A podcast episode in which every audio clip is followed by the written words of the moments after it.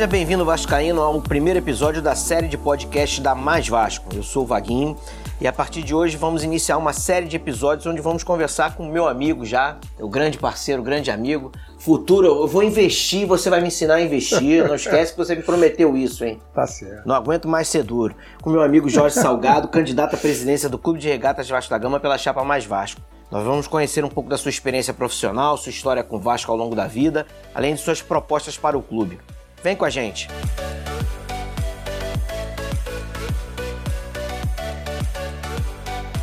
Jorge Salgado é empresário, membro benemérito do Conselho do Vasco, já foi vice-presidente financeiro do clube entre os anos de 86 e 89, período em que inclusive ajudou o Vasco a ser campeão brasileiro e a vencer dois campeonatos cariocas. Jorge também atuou como diretor de futebol da CBF entre os anos de 90 e 92. Só lembrando você que está ligado no podcast, não esqueça de seguir as redes sociais da Muito Mais Vasco. Arroba Muito Mais Vasco no Twitter, no Instagram, no Facebook. No Facebook também, Facebook também, porque não tem Facebook, Facebook deu problema. Sabe? Deu problema. É, deu um probleminha aí, sabe é é? É, Então eu não tenho mais esse negócio de Cortou, Facebook. é- cortou é, essa. é essa parada aí saiu.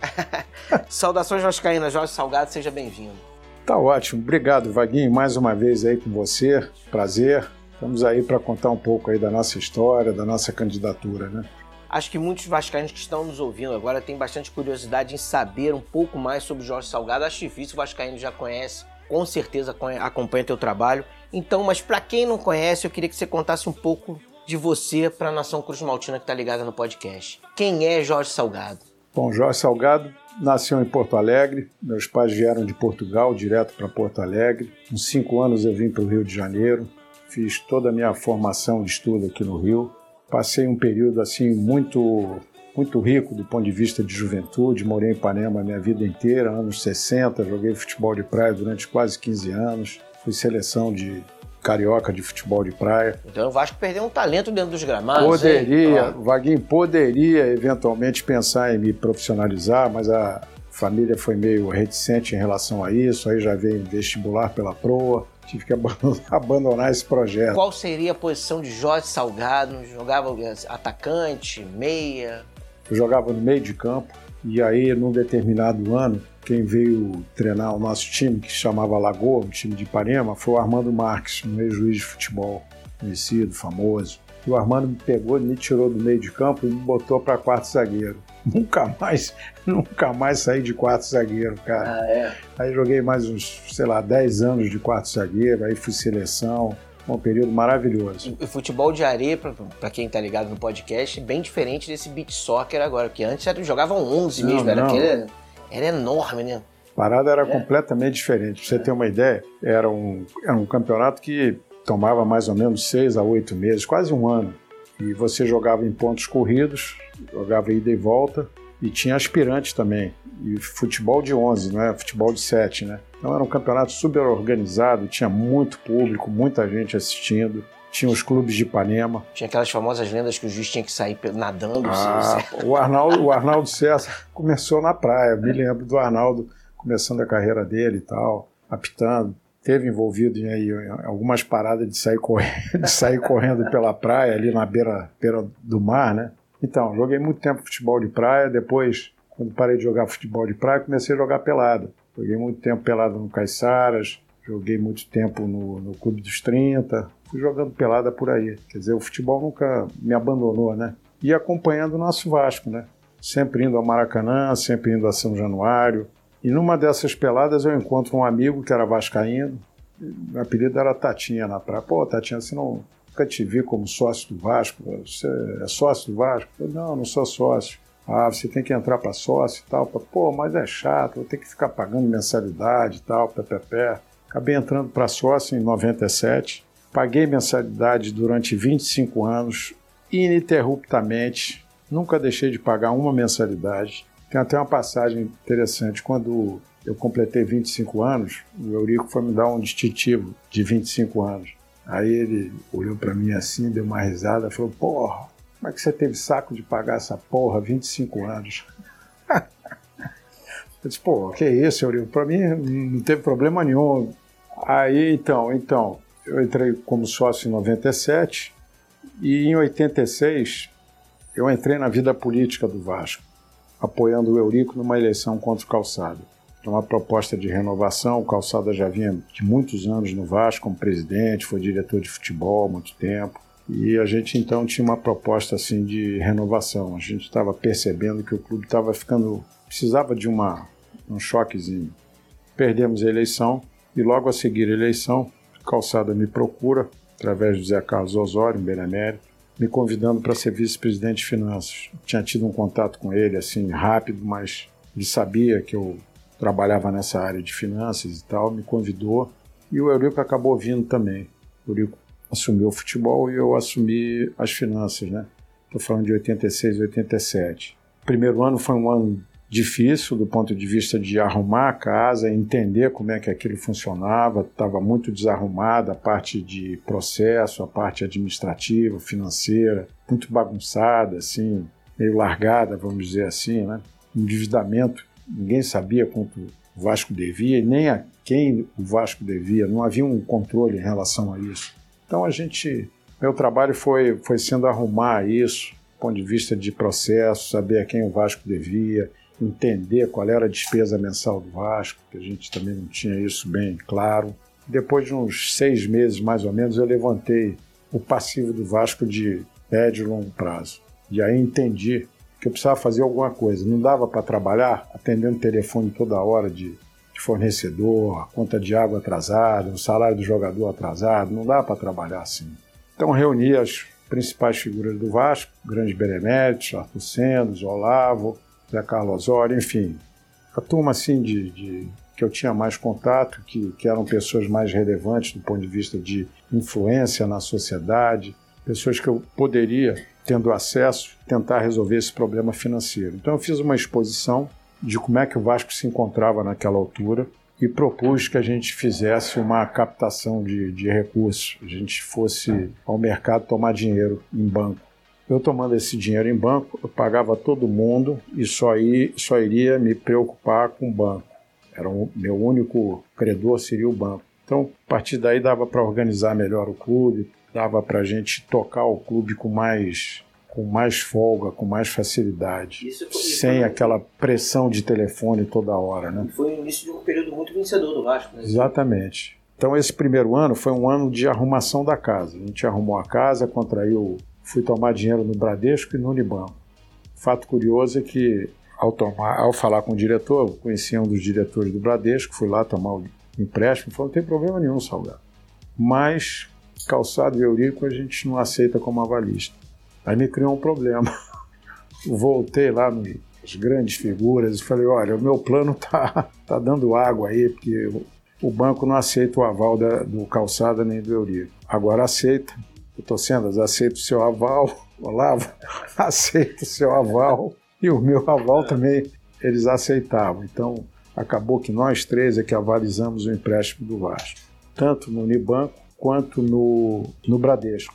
Com isso, eu resolvi o problema das dívidas de curto e médio prazo. Paguei todo mundo, tranquilidade para trabalhar, futebol começou a receber os recursos necessários para fazer investimento, pagamentos praticamente em dia. Era muito raro atrasar salário. E aí, no ano seguinte, a gente já formou um time campeão. Ganhamos o Campeonato Carioca.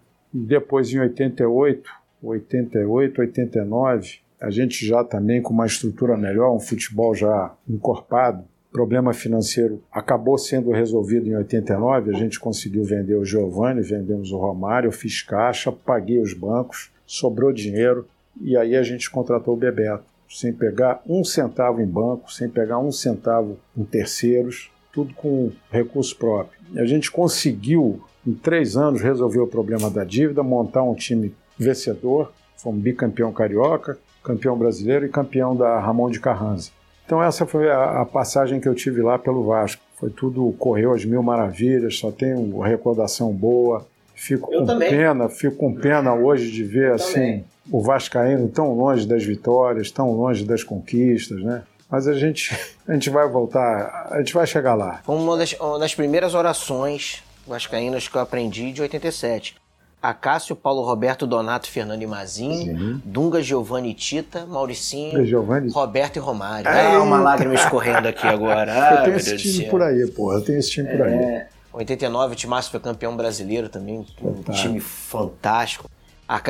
Tem que lembrar também, a Cássio dos Carlos Vink, Marco Aurélio Quinhones e Mazinho, Zé, Zé do Carmo Boiadeiro, Bismarck, Bismarck e William, Sorato e Bebê. Sorato e Bebê. Ai, ai, ai. Podemos reviver esses, Não, esses tempos o de mais glória? bacana, O mais bacana, Gaguinho, é que, é que você tinha esse time e você pagava em dia e você tinha pô, o lado financeiro equacionado, entendeu? Imagina você não ter dívida e ter um time super valorizado como a gente tinha. É verdade. Não tinha jogador de empresário naquela época. O jogador pertencia 100% ao Vasco. Hoje nenhum jogador pertence 100% ao Vasco. Tem sempre alguém bicando ali um pedaço do passe. E uma das, uma das coisas mais legais desse time de, de 89, que eu sempre lembro e a torcida lembra também, porque ela valoriza muito a base do Vasco. Então Subiu você tinha, muita um- gente. você tinha um timaço, você tinha Mazinho, você tinha William, você tinha Bismarck, você tinha Sorato. Exatamente, subiu uma, uma safra maravilhosa, maravilhosa e foram logo integrados ao profissional. Então, depois eu fiz uma, chefiei uma, uma, uma excursão pelo Vasco, a Espanha, em que a gente participou daquele troféu Ramon de Carranza, ganhamos o tricampeonato, uma festa sensacional. Tem uma taça enorme lá, tem aquelas três taças lá em São Januário, né? A taça não entrava no avião, rapaz. Foi uma confusão, rapaz, para botar aquela taça no avião. Não entrava de jeito nenhum. Então, saí do Vasco em 89, dezembro, depois do Campeonato Brasileiro, né? E fui direto para a CBF. Lá na CBF fiquei mais ou menos dois anos e meio, quase três, Sucedendo o Eurico. né? sucedendo o Eurico. E aí peguei a seleção assim seis meses antes da Copa do Mundo. A gente tinha também muito problema financeiro na CBF. A gente tinha alguns pagamentos atrasados, como direito de arena da Pepsi, que até deu uma fotografia com os jogadores. como A polêmica foto. você imagina você ir para uma Copa do Mundo pô, é, 15 dias antes e não, não ter pago ainda uma premiação. Então eu sofri uma pressão grande, mas assim na- na última semana a gente conseguiu regularizar aquela pendência e foi uma experiência também marcante, né? Poder participar de uma Copa do Mundo ali dentro da seleção naquela época não tinha essa mídia toda, mas era a participação nossa era muito intensa. Então foi uma experiência espetacular. Eu antes da Copa do Mundo tive num seminário da FIFA, a FIFA prepara todas as delegações, faz um workshop de, de três dias intensivo, em que você recebe todas as informações da Copa do Mundo, né? Então também uma experiência bacana participar entender como é que funciona uma Copa do Mundo. Pra você ter uma ideia, só um- uma referência a isso, no quesito segurança eles avisavam o seguinte, olha, vocês vão ter duas seguranças da seleção, uma ostensiva, vocês vão identificar, que é o policial, e uma outra que é secreta, vocês não vão identificar. Pode ser um jardineiro lá do, do hotel, pode ser o garçom, e aí a gente curtia muito esse, essa informação, porque quem, quem. para descontrair, eu passei isso para uns dois ou três lá de jogadores, então na hora do almoço, assim, na hora que a gente se reunia, tipo, pô, acho que aquele ali, pô, é o cara do FBI, pô, Garçom meio o enrolado. garçom meio enrolado, é. cara da recepção, pô, mal encarado para burro. E aí foi uma Copa do Mundo interessante, quer dizer, o Brasil estava meio desacreditado, a gente passou uma primeira fase em primeiro, apesar de não estar jogando ainda muito bem, o Romário estava machucado, o Bebeto também, a gente veio com o Careca e com, e com o Milha, mas era um time muito forte, tinha uma base muito boa. Timácio, Tafarel, Tafarel, Jorginho, Mauro Galvão, tinha o Moser, Ricardo Gomes, Ricardo Rocha, Branco, tinha era um timaço. Dunga, Só, só, alemão. só, só- só o time de atacantes, eu lembro disso, assim, Bebeto, você tinha Milha, Careca, Bebeto, Romário e Renato. Imagina, imagina. Então, a gente passou a primeira fase em primeiro e perdemos nas oitavas para a Argentina. Um jogo que o Brasil jogou muito bem. O Brasil dominou aqueles. Tivesse scout, pô, era uma barbaridade o que a gente dominou aquele jogo. A gente deve ter ficado com 70 de posse de bola, demos duas bolas na trave, perdemos uma oportunidade no final do jogo com milha. Agora, futebol é assim, né? No detalhe, o Maradona pega uma bola no meio de campo, consegue sair do alemão, saiu do Dunga, faz um lançamento de 40 metros, a bola passa embaixo da perna do Mauro Galvão, se ele se mexe, a bola não passa. Cara faz o gol. E no último minuto a gente perde um gol. Mas foi espetacular a participação, foi muito boa. Depois, em 91, mudou o treinador, saiu o Lazzaroni, entrou o Falcão. Foi espetacular também trabalhar com o Falcão, uma pessoa maravilhosa, um cara inteligente, conhece tudo de futebol. Foi o maior jogador do Roma até hoje, nesses últimos 30 anos, rei de, rei de Roma, uma moral absurda na Itália. Chegava, parava tudo para falar com ele, um cara, cara diferenciado, né? E aí o Falcão fez um trabalho também muito bom, pouco reconhecido, porque a estratégia era a seguinte: trabalhar os dois primeiros anos com um jogador só aqui no Brasil, identificar aqueles jogadores aqui do Brasil que estivessem aparecendo, que os outros da Europa a gente já conhecia. Então a gente foi mapeando aqui e fomos trazendo para a seleção. Trouxemos o Cafu, trouxemos Leonardo, Raí, Márcio Santos, Mauro Silva, enfim. Falcão trouxe uma série de jogadores. Esses foram titulares, mas outros também entraram nessa Copa de 94. Então, a seleção de 94, eu diria que foi um trabalho do Falcão junto com o Parreira e Zagallo. Então, o Falcão sai depois de uma Copa América, que a gente foi lá no Chile, tirou segundo. Uma coisa absurda o que aconteceu lá. Eu não assisti a prele... eu assisti só duas preleções, uma da Argentina contra Brasil e Argentina na Copa de 90, que o Lazzaroni pode criticar à vontade, mas ele ele comentou na preleção a jogada do Maradona ali no meio de campo, que tinha que matar aquela jogada. Falou isso, escutei. E a outra marcante com o Falcão foi no Chile, na Copa América. Ele fazendo a preleção, ele disse: Olha, a Argentina tem uma jogada muito forte pelos lados. Pode ser de córner, ou então uma jogada que começa pela lateral, assim, chegando na grande área, centrando para dentro da área, para vir o Batistuta e o. Tinha um outro alto também. Canige? Não, que cabeceava muito. Eram dois caras que cabeceavam, o Batistuta e um outro. Então, ele, quem é que vai pegar o Batistuta, quem é que vai pegar o outro? Aí o Ricardo Rocha levantou, o Gomes levantou o dedo e tal. Então, o posicionamento vai ser esse, cada um com um e um na sobra. Legal? Legal. Vamos pro jogo. 1x0 Argentina, Batistuta, pimba de cabeça. Aí, aí patamos 1 a 1 Aí, finalzinho do primeiro tempo, o outro gigantão lá, pimba de cabeça, 2 a 1 Desce pro vestiário, Paulo diz assim: pô, mas a gente combinou, estava né? tudo estruturado, avisei, papapá, pá, vamos ter atenção nisso, pelo amor de Deus. Acertou tudo, combinou tudo, voltamos, empatamos o jogo, 2 a 2 Faltam 10 minutos, bate tudo, pimba de cabeça. De novo. Três né? gols de cabeça. Foi tudo pra conta do Paulo, coitado. É. Porra, meteram um pau nele de tudo que foi jeito. Porra, como é que perde, blá. Aí terminou, terminou a fase do Falcão, Aí eu estava com problema, porque tinha abandonado praticamente a minha corretora. Naquela época, meu irmão era sócio. Considerava aquilo um trabalho voluntário, porque eu não tinha salário, não recebia nenhum tipo de remuneração e estava fazendo muita falta dentro do escritório. Meu escritório deu uma encolhida legal. Então fui ao presidente e coloquei para ele, olha, começa a ver aí... Diretor da CBF não era remunerado não. na época? Hoje todo mundo é muito bem remunerado, mas na minha época faltava dinheiro, não tinha grana. Eu só peguei a época braba. e vou pegar de novo, né? Ali na Rua da Alfândega? Rua da Alfândega. Pô, a minha sala, rapaz, se você visse, não é esse luxo aqui que você está vendo, não. É uma sala vagabunda mesmo, 3x4. Bom, conversei com o presidente e tal, fizemos ali um, Falei, não, você fica aí mais um tempo aí para a gente fazer a transição do Falcão, o Falcão vai sair, eu vou tirar o Falcão e tal, papapá. Acho que a gente precisa de gente mais... Se for o Avelange que soprou lá no Ricardo, acho que a gente está precisando de gente mais experiente, eu vou trazer o Parreiro e o Zagalo. Falei, tá legal. Aí trabalhei com o Parreiro e Zagalo, fiz uns, sei lá, 10 jogos com Parreiro e Zagalo, gente muito boa. Aí saí da CBF em 93. Aí passou um tempo, voltei para o escritório, comecei a organizar minha vida profissional novamente e voltei para uma eleição lá no Vasco em 97. Uma eleição emblemática para mim, pô. Fiquei muito frustrado porque a gente tinha um, um time, tinha um, um, time espetacular, a gente tinha um apoio muito grande, a gente e, tinha eu, pesquisa. Eu lembro, e eu lembro que você favor. era muito favorito. Eu era favoritaço, eu tinha 15 dias antes da eleição, Montenegro me entregou a pesquisa que ele fez, eu ganhava a eleição 25, 27% na frente. E eu tinha um projeto bacana para o Vasco. Pouco antes da eleição, eu consegui um acordo com o Banco Catur e o banco ia patrocinar o Vasco, explorar o direito de imagem do Vasco e, em troca, ia antecipar os três anos de contrato.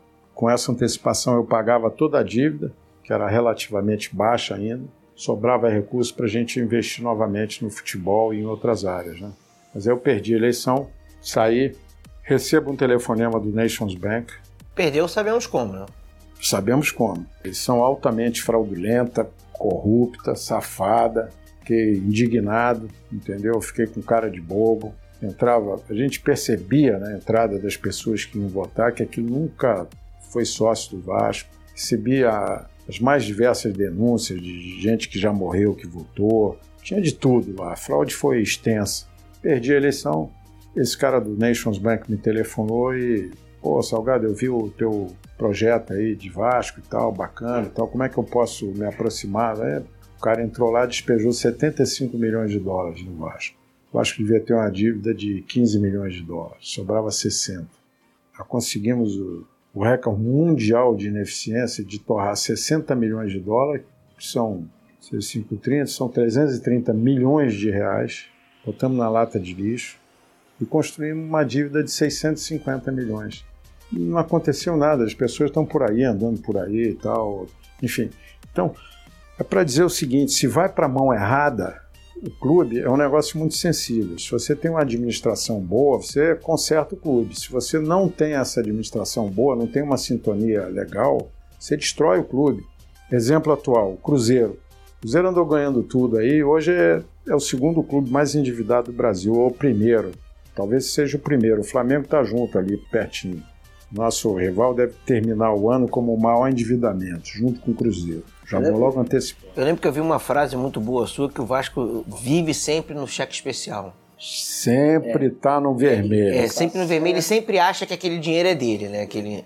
Mas o, o, então, voltando um pouco, quer dizer, eu me afastei do Vasco e vi essa decadência toda acontecer, cara. E isso mexia muito comigo. Na minha cabeça era muito mal resolvido isso. Eu digo, puta que pariu, porra, eu podia estar tá participando mais, tentando ajudar, não é isso que a gente tem que fazer, tá fazendo errado, tem sacanagem, tem putaria, porra. Até que chega até aqui, ah, você não vai participar da eleição? Não, não vou participar da eleição porque ela continua fraudulenta, é uma eleição roubada, é uma eleição viciada, os personagens estão aí, são os mesmos, esse troço não muda, não vamos desgastar. Porque todo ano, Jorge, assim, todo ano, chegava todo ano, você sempre era o cara. É. É. Todo ano chegava uma eleição. Pô, Pô o Salgado vai ser candidato? Salgado, vai ser candidato. Era, era eles sempre, vinham né? aqui, o, o Gaguinha, eles vinham aqui me procurar. O Júlio, a primeira vez que foi candidato, ele veio aqui. Não conhecia o Júlio, né? ele me conhecia, mas me procurou, veio aqui. Pô, Salgado, tá, você vai ser candidato? Eu falei, não. Por quê? Porque a eleição lá é, tem sacanagem e tal, não vou me expor. Então posso ser candidato? Se me ajuda? Ajudei ele, apresentei ele, Vasco praticamente as, as, figuras principais do Vasco, eu que botei na mão dele. Depois veio a outra, a mesma coisa. E aí agora fiz uma reflexão do momento que eu estou passando na minha vida. Então, tenho uma família constituída, porra, tenho três filhas maravilhosas, encaminhadas na vida. Uma, inclusive, mora fora do Brasil há mais de 10 anos. Estou com a minha vida resolvida no, na empresa. A empresa já não precisa da minha atuação todo dia não sou uma diretora, inclusive, da, da empresa, meu sócio, que, que é o diretor, faço parte do conselho, me reúno uma vez por mês com a empresa, com meu sócio, para a gente dar uma olhada. Então, estou no momento que eu tenho tempo para me dedicar ao Vasco. Então, eu estou me colocando à disposição do sócio do Vasco para nos próximos três anos tentar fazer o que a gente fez lá atrás, arrumar tudo de novo e entregar um Vasco melhor daqui a três anos. É isso que eu quero. O que, que para mim é um Vasco melhor daqui a três anos? É um Vasco arrumado financeiramente, a gente sabe quanto deve, a gente sabe para quem deve, a nossa dívida tem que cair, a nossa receita tem que subir, e à medida que isso for acontecendo, a gente vai canalizando mais investimento para o futebol, vai fortalecendo o time de futebol e com isso a gente vai se tornar mais competitivo. O Vasco obrigatoriamente tem que estar entre os cinco primeiros, tem que estar ali na disputando a Libertadores e disputando o Campeonato Brasileiro. Agora, a gente só vai conseguir chegar lá se a gente conseguir um entendimento em relação aí à, à dívida e à nossa receita. Tem que melhorar isso, os dois lados. E aí sobra dinheiro para o futebol. É simples, difícil é executar, mas está tudo muito bem planejado. A gente sabe de onde o dinheiro pode vir para aumentar a receita, a gente sabe como é que a gente pode derrubar essa, essa dívida, a gente sabe onde pode bater a, a, na porta para pegar dinheiro. o cara vai dizer: não, para o Vasco eu não vou emprestar, o Vasco não tem credibilidade. Aí a gente vai mostrar o projeto, vai mostrar como é que a gente pode pagar essa dívida e vamos tentar sensibilizar o mercado no sentido de trazer dinheiro novo para o nosso clube, né? Você já tem isso mapeado, Salgado? Assim, você tem uma ideia de quanto, assim, e esses dados são confiáveis de vocês? Assim, tem um X de dívidas, porque o Vasco durante muito tempo foi uma... Uma zona, né? É, você não sabia, você não tinha acesso a documentos, ninguém sabia quanto o Vasco é, devia, ninguém tinha uma, os balanços, você é, era uma, uma, bagunça, então assim, você não tinha uma noção exata qual era o tamanho do buraco, né? Como resolver aquilo se você não sabe, como você falou, como era antigamente. Você atendia o telefone, era alguém cobrando. Então ninguém sabia exatamente. Não havia controle de onde é que vinha a dívida. É, exatamente. Nesse ponto o Vasco deu uma evoluída grande. E evoluiu com as pessoas que estão na minha campanha. O maior responsável por essa evolução foi o Adriano, que é a pessoa que, que é responsável pela nossa área de finanças. Ele teve lá dentro, ele colocou o Vasco numa direção de colocar uma empresa de, de auditoria, fazer uma auditoria, criar processos de, de balanço, criar um balanço auditado, um balanço que você possa confiar. Isso o Vasco avançou. Não tem mais aquela desorganização que tinha. Isso aí, essa área está arrumada. E o Adriano e o, e o nosso pessoal deu uma contribuição muito grande. Então, a gente vai chegar lá, a gente vai ter um clube arrumado do ponto de vista dessas contas não está arrumado do ponto de vista do grau de endividamento, que está aqui em cima. Né? Isso aí eles não conseguiram equacionar. Esses anos aí do, desse mandato não conseguiu diminuir a dívida e não conseguiu aumentar a receita. Conviveu sempre com aqueles atrasos de salário, aquele, aqueles sequestros no caixa né, de, de dívidas não pagas, enfim. Então, nosso compromisso é, é melhorar essa gestão financeira e melhorar o futebol. A gente acha também que o futebol foi muito mal administrado. Muita contratação errada, muita mudança de treinador, passou um longo período sem VP de futebol, que é quase que inadmissível. Ainda mais se você não tem um, um CEO no futebol, alguém que possa segurar essa onda de, de fazer um meio de campo com, com o presidente, não tinha. Então tem que dar uma organizada no futebol, do ponto de vista de estrutura, tentar ser mais eficiente na contratação, tentar criar uma área de venda de jogador. A gente não tem penetração nos mercados europeus, praticamente nenhuma. A gente depende de um ou dois empresários. Não quero criticar os empresários, eu acho que eles estão aí fazendo o trabalho deles, mas a gente pretende inverter um pouco essa lógica, sabe, Vaguinha? É o Vasco que tem que ser protagonista da compra e da venda do jogador, não o empresário. O empresário pode ajudar, mas é o Vasco que tem que ser o protagonista. A gente tem que ter conexões na Europa, boas conexões, bons representantes olhando os campeonatos, olhando as necessidades de contratação desses clubes europeus, conectado com esses caras, para tentar vender jogador.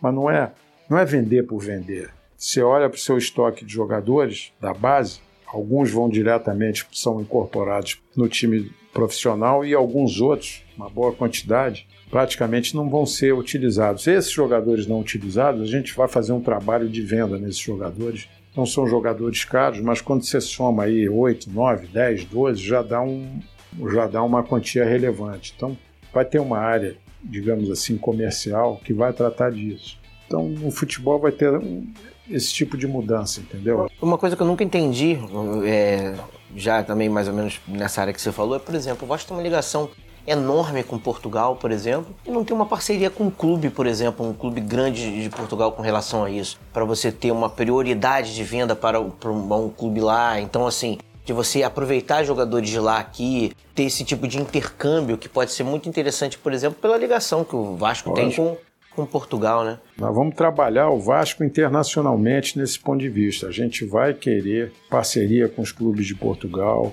e parcerias dentro da Europa dentro da Europa os principais centros, que é a Inglaterra, que é a Espanha, que é a Itália. Também o leste europeu também tem, tem um mercado também próprio de jogadores de menor valor. Então você tem que interna internacionalizar isso. Você tem que ter esse tipo de conexão, né? Você tem que trabalhar isso.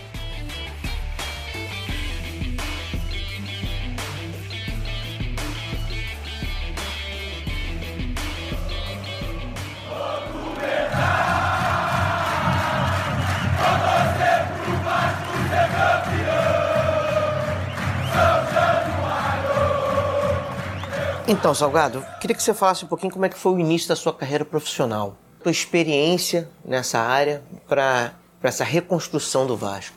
Então, Wagner, eu comecei a trabalhar cedo. Eu entrei na faculdade e fui procurar um trabalho. Através de um irmão meu, advogado, me apresentou, me deu um cartão para procurar o Jorge Paulo. Fui lá procurar o Jorge Paulo. Esse Jorge Paulo se tornou o maior empresário do Brasil, né? O cara é reconhecido mundialmente, né? Dizem que é o sujeito mais rico do Brasil, né? Não sei. Mas quando eu conheci. Não me passou ainda. Quando eu conheci o Jorge Paulo Lema, era só Jorge. A gente, oi Jorge, a gente é xará e tal. É. Aí eu fui lá, me apresentei a ele, falei, ó, meu irmão mandou eu, eu vim aqui, pô, tô com vontade de trabalhar, pô, você tem uma oportunidade aí. E você estudava, você fazia faculdade? Fazia economia. Já é economia. Fazia economia. Mas você já, já queria fazer economia? Com outros... Não, não, não. Eu ia. Fa... Olha só, meu irmão é advogado, bem sucedido, eu falei, pô, vou na cola do meu irmão, vou fazer direito. E aí eu fui trabalhar no ano do meu vestibular, nas férias eu tive esse contato com o Jorge. E aí ele me colocou, ele trabalhava numa área de mercado de capitais, ações, e eu fui trabalhar na área dele, junto com um sócio dele, o Zé Carlos Ramos. E aí eu comecei a minha vida profissional ali com ele. Essa empresa que a gente trabalhava, a área de crédito, não foi bem, faliu. Daí eles compraram uma outra corretora, Jorge Paulo, Zé Carlos, enfim, mais dois sócios, e eu fui junto. Me levaram junto, aí eu já era operador de bolsa, fui operador de bolsa há alguns anos. Depois eu trabalhei no Banco Safra, abri a corretora do Banco Safra no Rio. Você ficou naquele meio, você ficava no meio daquela loucura. No meio daquela loucura. Foi, porra, fui, fui operador de bolsa, rapaz, 15 anos antes de fazer ativa. Aqui é o seu bebê Tudo comigo né? tem que ter muita experiência, muita vivência, cara. Não cheguei onde cheguei assim da noite pro dia, não. Não teve ninguém para puxar dinheiro. Já estamos aqui ativa aí, tal, tá pronta aí, vai embora. Porra nenhuma. Aí saí lá do, do Safra.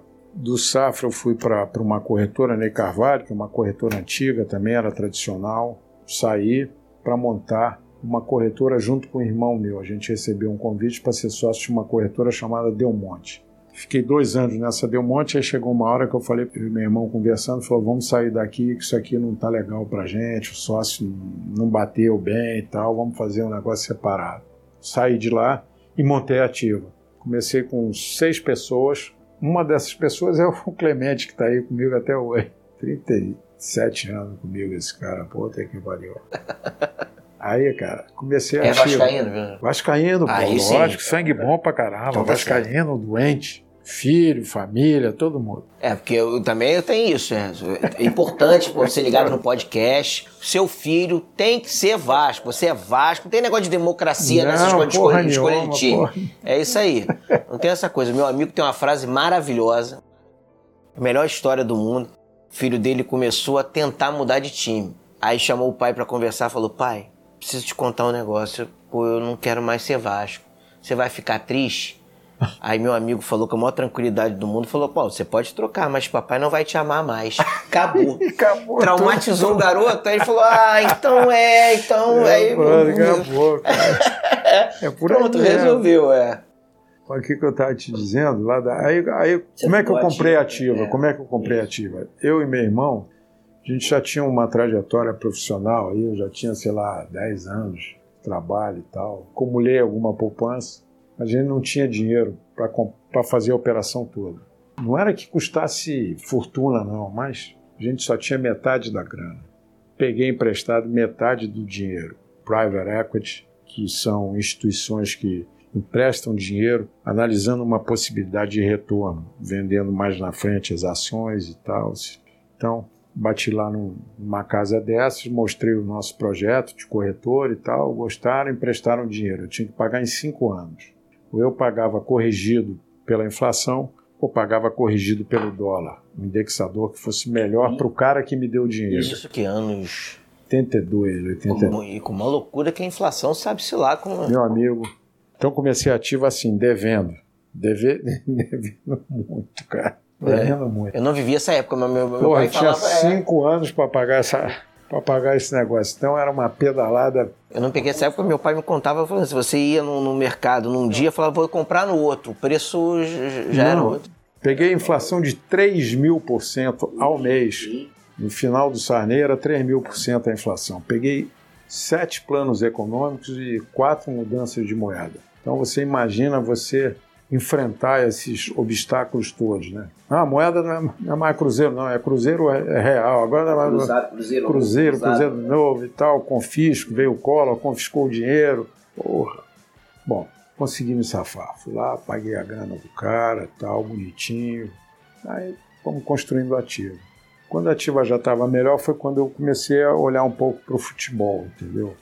Agora, como eu te falei, a gente tem que tomar muito cuidado com esse negócio de futebol, porque é uma paixão, é um negócio que te pega mesmo, é um vírus que entra e pô, te contamina mesmo. Então, eu falo para as pessoas que estão aí, que trabalham comigo na campanha e tal, que a gente tem que ter uma estrutura embaixo profissional. A gente vai fazer, os VPs vão, vão encaminhar a execução do nosso projeto para os profissionais executarem, porque os caras não vão poder ficar dentro do Vasco por o dia inteiro. Então, quem vai ficar no dia inteiro executando o nosso trabalho são profissionais. A gente, a gente vai contratar um cara que entende de finanças, um cara que entende de marketing, entendeu? Profissionalizar as áreas do Profissionalizar clube, né? as áreas do clube. Então, a gente tem que trazer uma gestão profissional para dentro do Vasco, né? empresarial.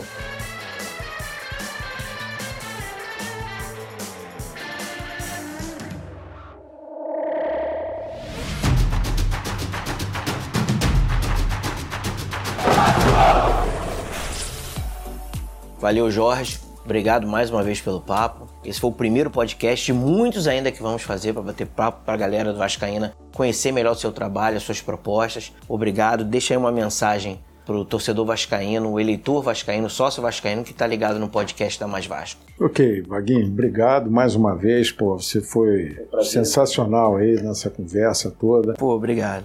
Eu queria passar uma mensagem para o torcedor, para o sócio do Vasco, dizendo que a gente vai fazer uma gestão responsável, a gente sabe o que tem que fazer, a gente sabe, a gente tem conhecimento para entregar um Vasco melhor daqui a três anos, do ponto de vista financeiro do ponto de vista de vitórias dentro do campo. A gente quer resgatar o Vasco, a gente quer virar uma página e começar uma história nova no Vasco. Tem muita coisa que a gente precisa fazer e vai fazer. Então, queria contar com o apoio da torcida, com o apoio do nosso torcedor e mais Vasco no dia da eleição.